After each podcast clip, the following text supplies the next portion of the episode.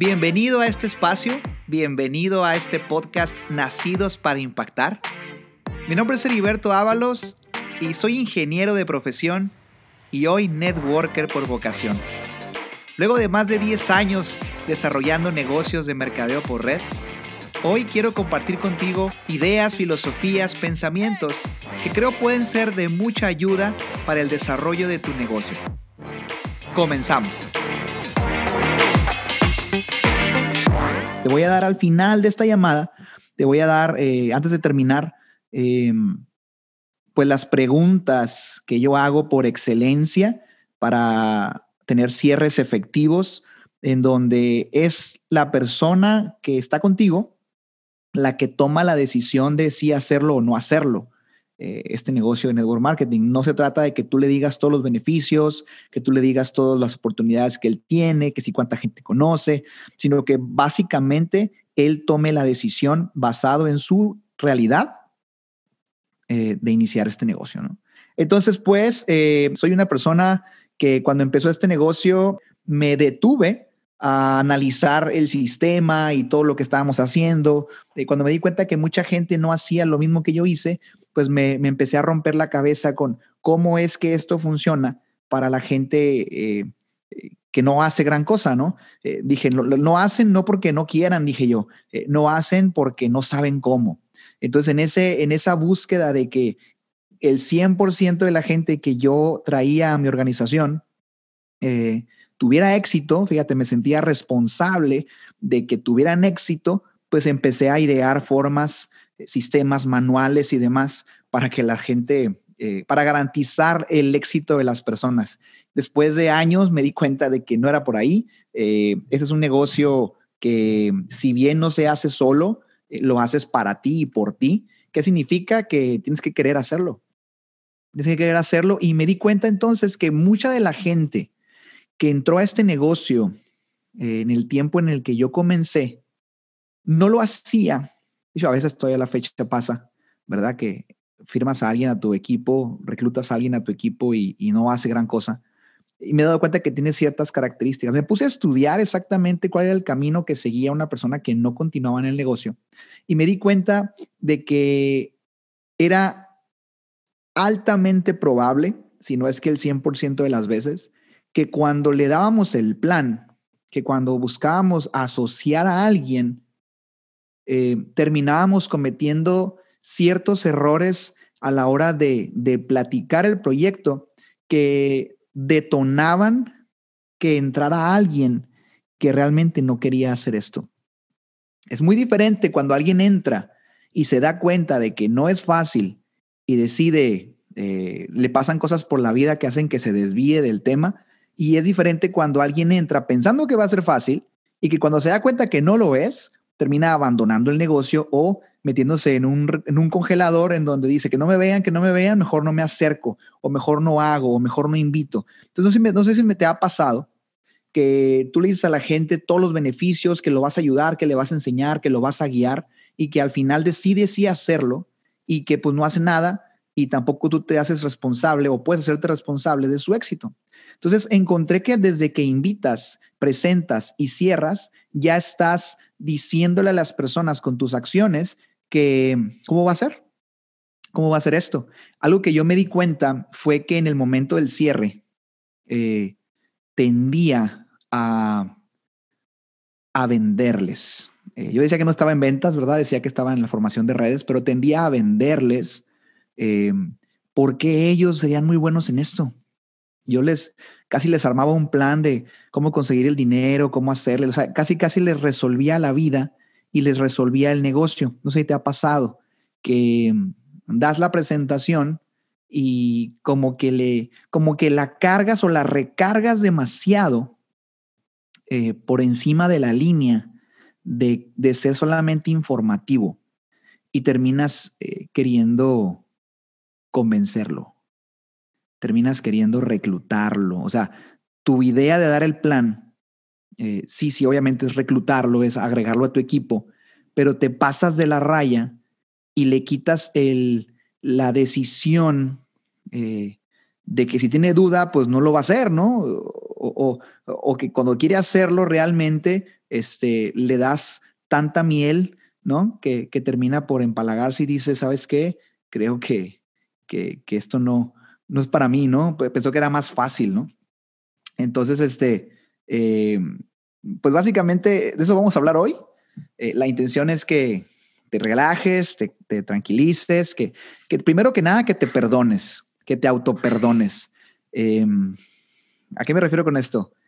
Si ya te equivocaste, si ya has hecho cosas que, que no han sido correctas en tu negocio, eh, pues que, que, te des cuenta, ¿no? Y que no es tu culpa, simplemente pues, no sabías y poco a poco vas a ir ajustando eh, en el camino, eh, pues ahora sí que tu, tu filosofía y tu manera de hacer el negocio.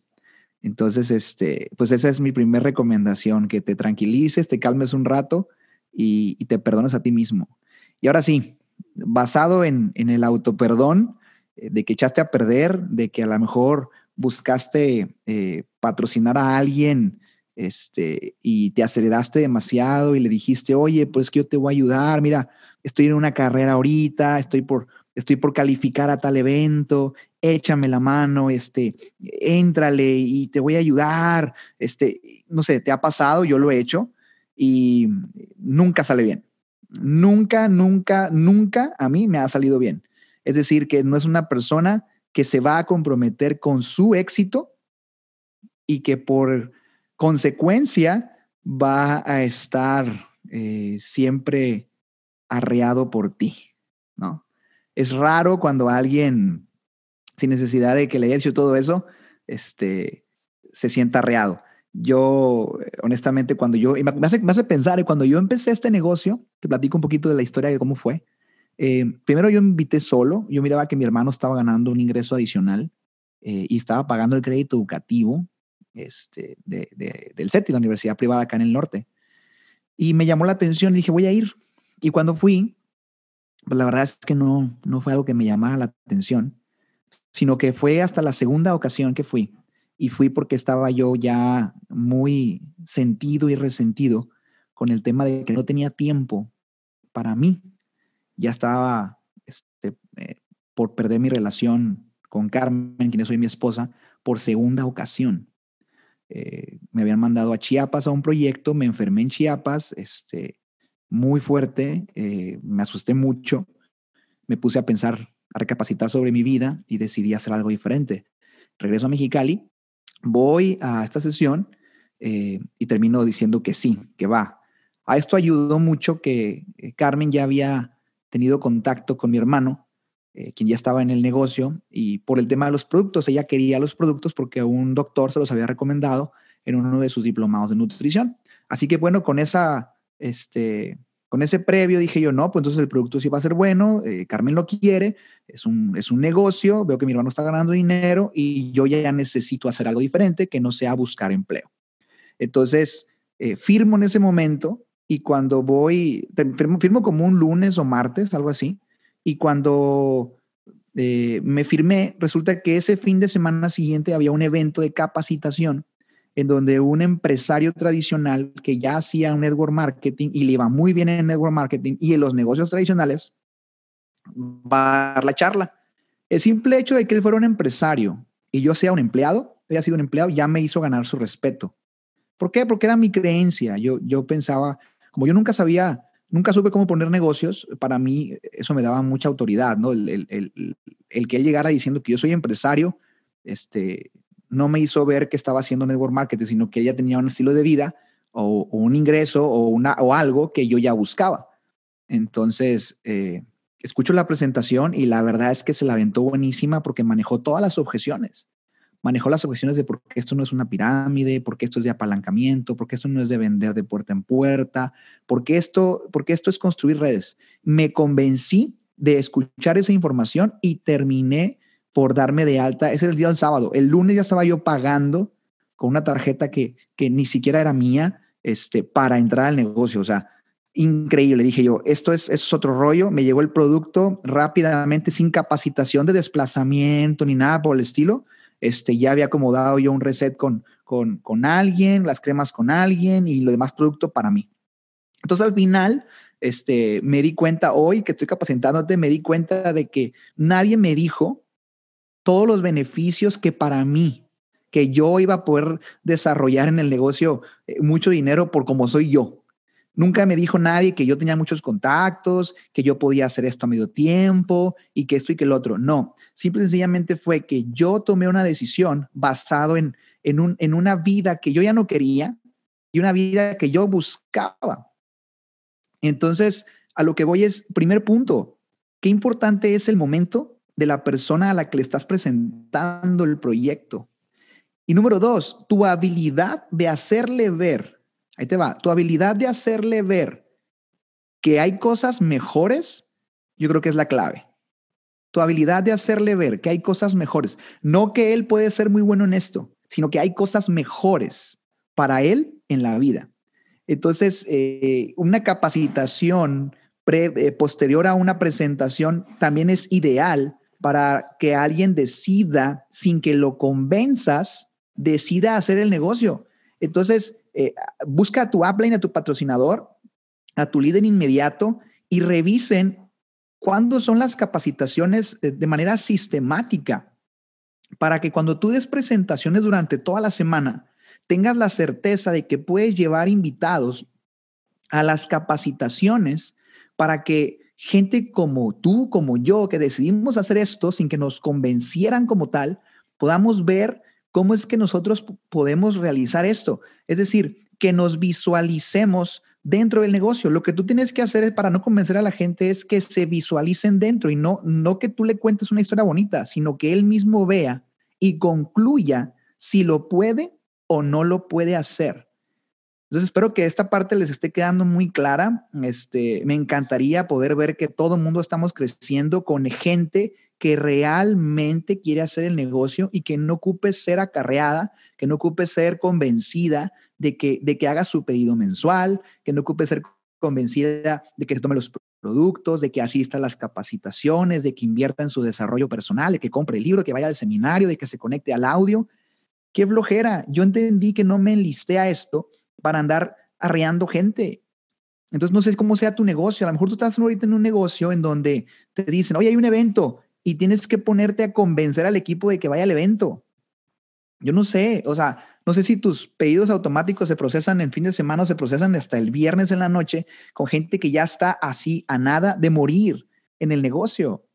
Y esto nos pasa a todos, sí, pero es un arrastre, es un arrastrar pues a, una organización que, que entró por un crecimiento explosivo de échame la mano, dame chance, o entró por el tema de, de, que le pintaste demasiado bonito la película y que él nunca decidió de corazón nunca decidió hacer el negocio por él mismo.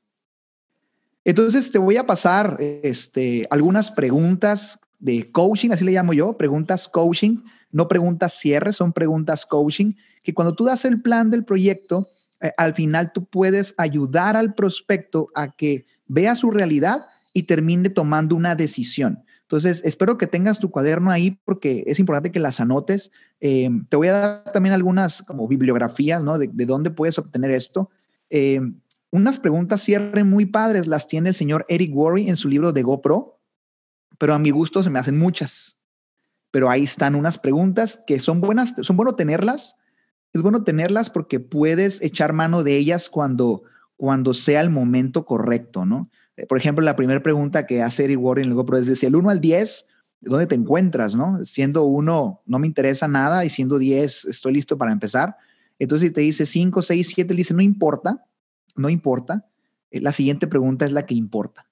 Este, estuvimos con él en un seminario privado, éramos como ni 100 personas, creo, éramos. Este, tuvimos la oportunidad de estar con él en Las Vegas, este, dos, dos líderes de, del equipo del que soy parte y yo hicimos el ejercicio N cantidad de veces. Eh, básicamente fueron dos días de ocho horas con él y hicimos el ejercicio N cantidad de veces del cierre.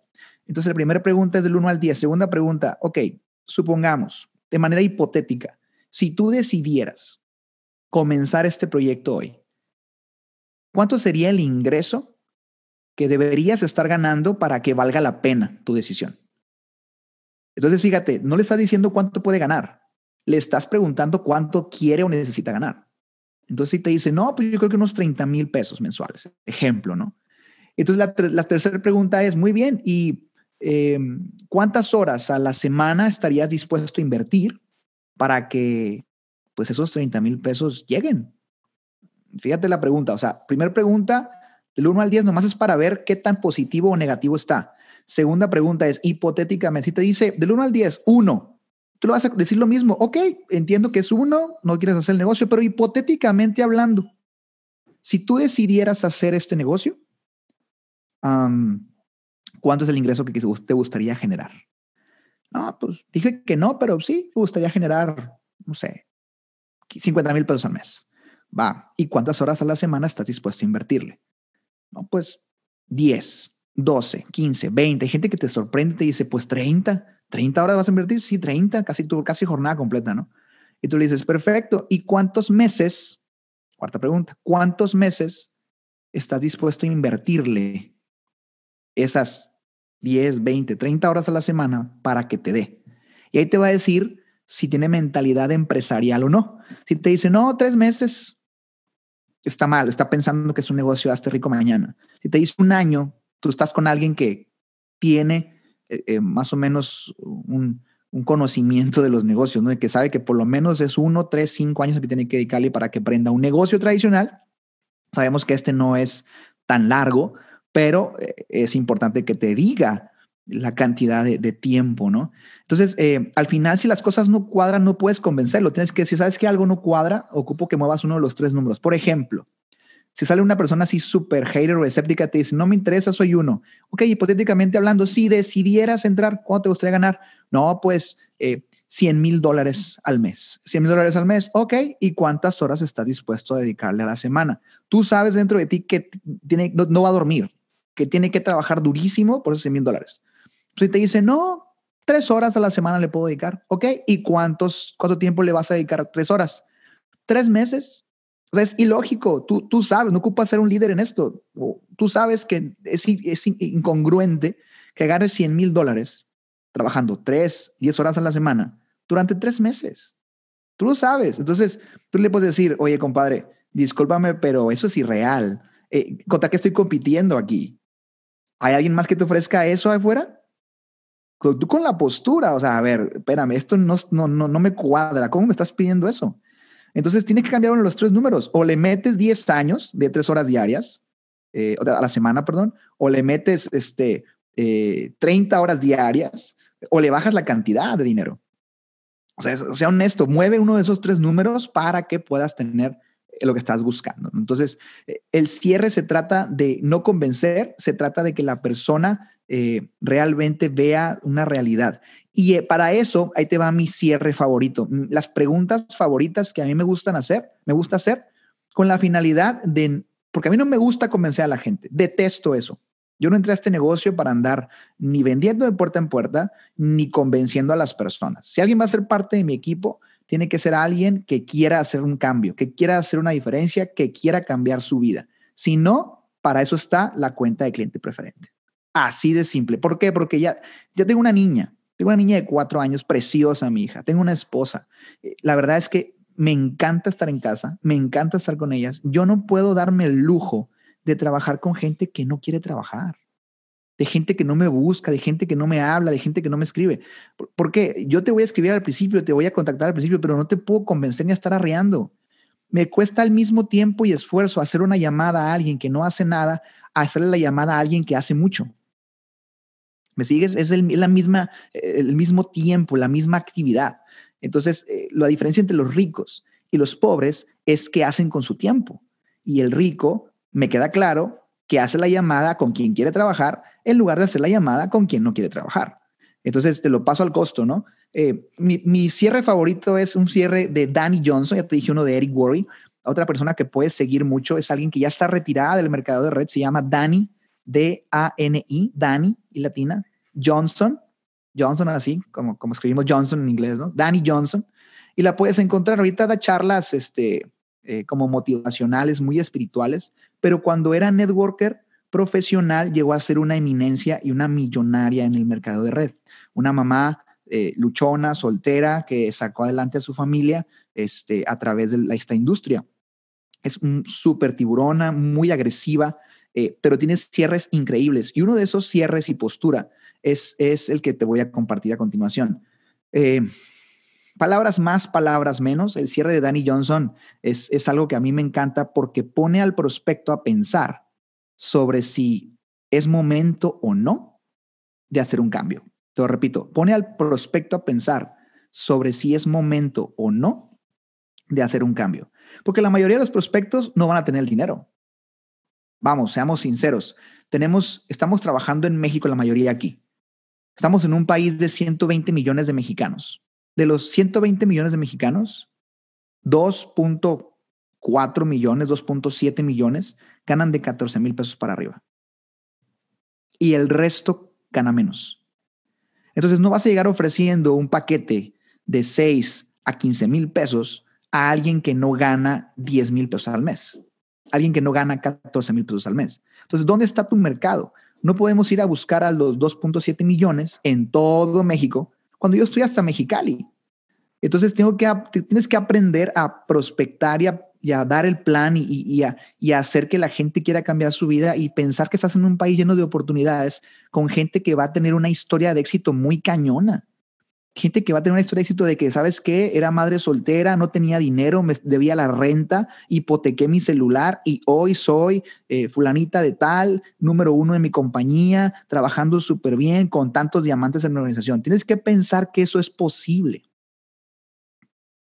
México está destinado para, para tener millonarios en el network marketing, no lo, no lo contrario, pero porque tienen que salir de ese, de, de ese grueso de la población de ese 98% de la población. Entonces, me da esperanza saber que no tengo que ir a la colonia más rica de Mexicali a prospectar, que puedo prospectar a muchísima gente y solamente hacer estas preguntas para que el que esté listo para dar el paso se muera en la raya por sus metas.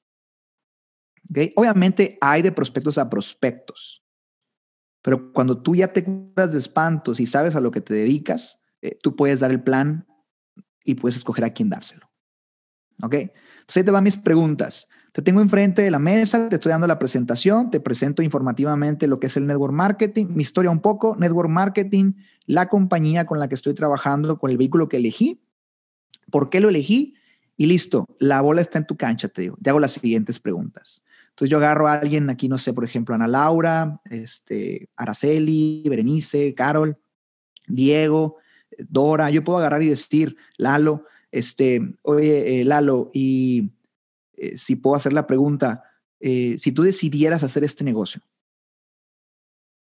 y te empieza a ir muy bien en esto, pero muy bien en esto, ¿para qué usarías el dinero? Y empieza, ¿no? No, pues mira, la verdad es que yo usaría la lana pues para pagar la casa o la colegiatura o para poner a mi familia en un mejor estilo de vida, para ayudar a mis papás, mi mamá no deja de trabajar, llega la noche cansada y la mañana se va temprano, mi papá trabaja en la maquila, mi mamá trabaja en la maquila. La verdad es que estoy cansado de verlos cansados. Órale, súper bien. La verdad es que quiero estudiar una carrera, una maestría fuera del país. La verdad es que no me alcanza. El trabajo me absorbe mucho. Me gustaría poder comprar ese carro el año, regalarle a mis papás su operación. No sé, hay tantas cosas que cada quien sabe. Dicen que mi papá en paz descanse decía que nadie sabe el peso de la piedra más que el que la trae cargando. Y entonces esa pregunta provoca que él te comunique qué piedra y cuál es el peso de la piedra. Obviamente luego del típico, ¿qué fue lo que más te gustó? No, pues me gustaron los productos, me gustó el dinero. La pregunta clave es esa. Oye, supongamos que decides hacer esto, hipotéticamente hablando, y te va muy, muy, muy bien. ¿Qué cambiaría en tu vida? ¿Qué sería diferente?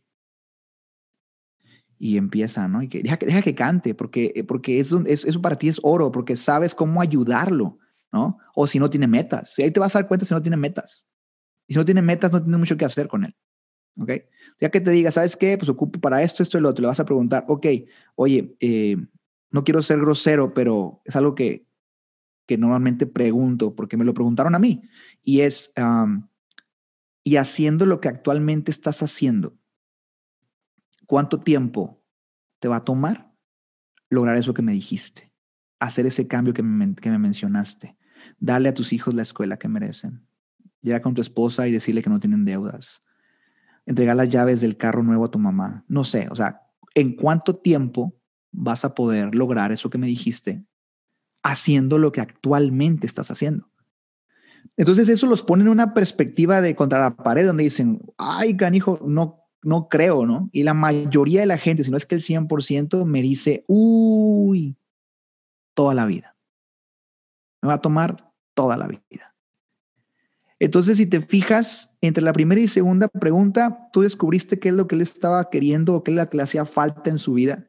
Y la segunda pregunta lo hace ponerse en perspectiva y decir, ¿cuál es mi realidad? O sea, en verdad no estoy haciendo nada o estoy trabajando súper duro, modo zombie, y no estoy obteniendo nada.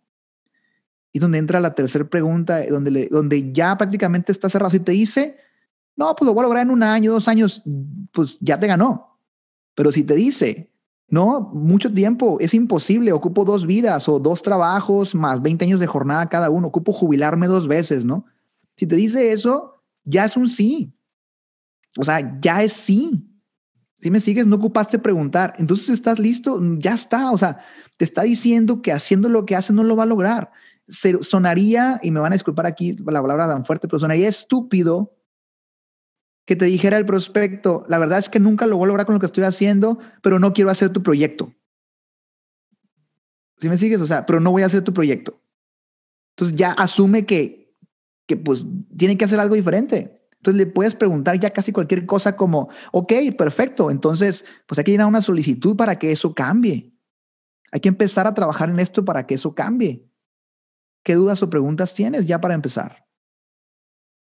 ¿O qué te hace falta para entonces comenzar? Listo, tienes la decisión tomada. Bueno, ¿qué te hace falta? Ya puedes preguntar qué te hace falta para comenzar. Ya, que te digas, pues no tengo el dinero. Y tú sin miedo, pues es que te invité sabiendo que no tenías la lana, brother.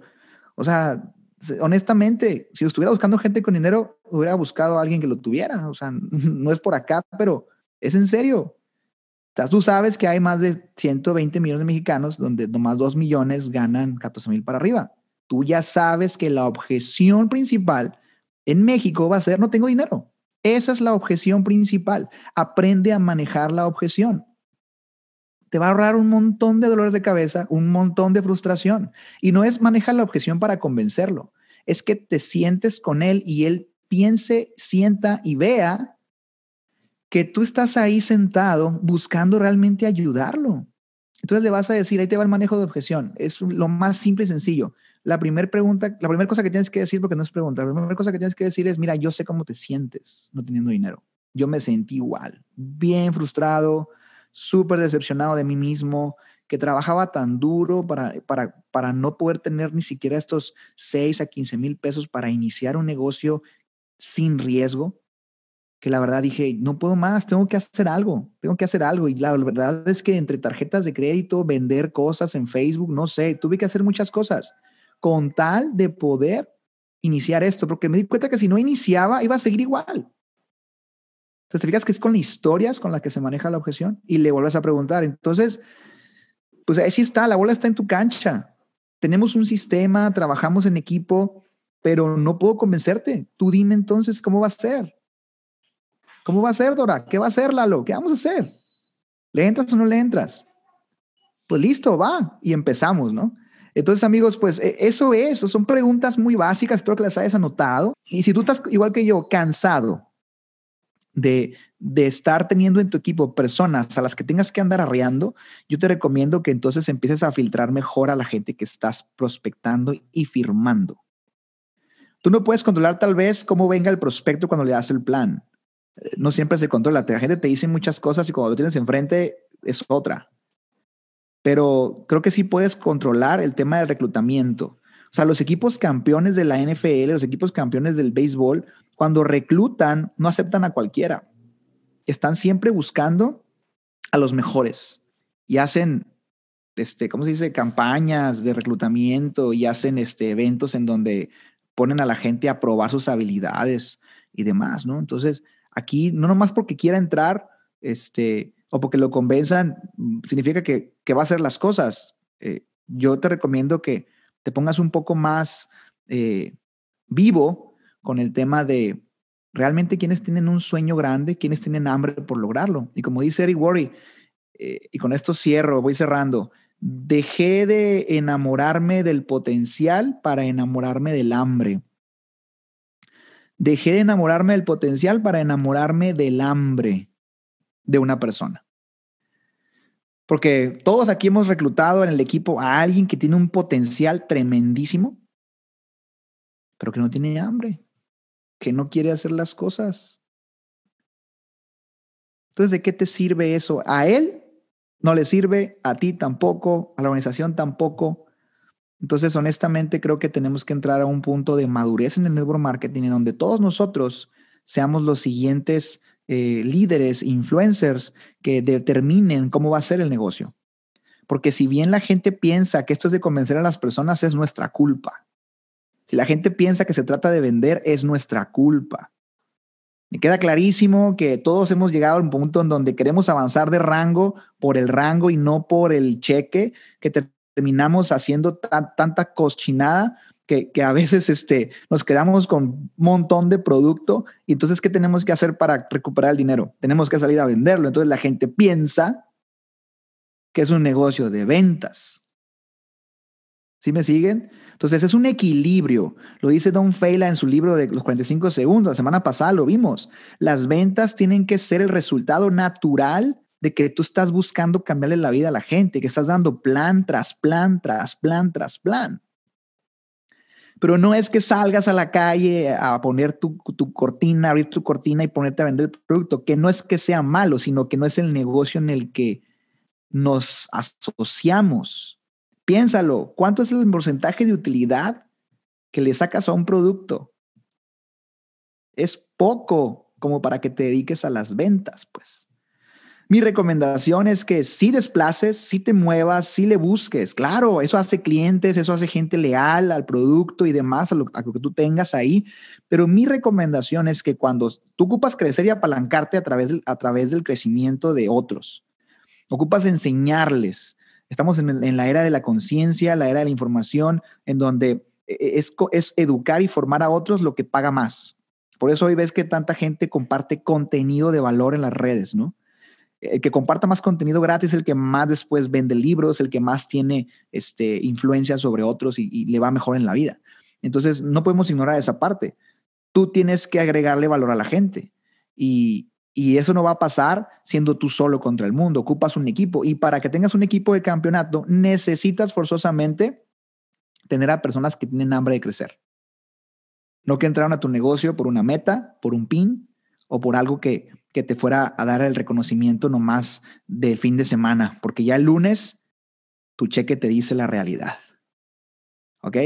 Entonces mi recomendación, equipo, es que nos pongamos las pilas, nos pongamos súper profesionales. Yo soy el primero que levanta la mano, tengo mucho que aprender, también tengo mucho que dar y es difícil, lo sé, lo sé, es difícil, que estás a punto de cerrar a tu siguiente prospecto para el equipo y que tú te aguantes porque no lo ves convencido, es difícil es bien difícil, pero conforme vas avanzando en, en, disciplinar tus emociones, yo te aseguro que vas a hacerte cada vez más profesional y te vas a poner en demanda, no en oferta.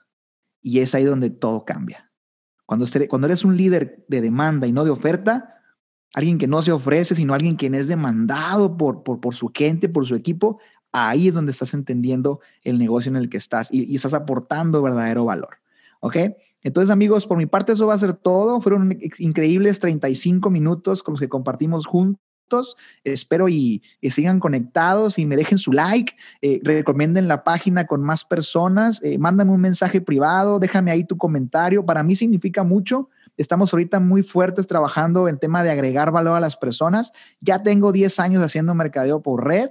Este, se dice fácil, pero he pasado muchas cosas y las que todavía me faltan y estoy dispuesto a seguir creciendo. Así que bueno, pues espero y que esto le sea de valor a ti y a tu equipo y que pues por favor también eh, me ayudes y hagas que esto se haga más viral. Sale, les mando un fuerte abrazo a todos, muchísimas gracias, les deseo muchas bendiciones y los mejores éxitos para su vida. Saludos, éxito, hasta luego.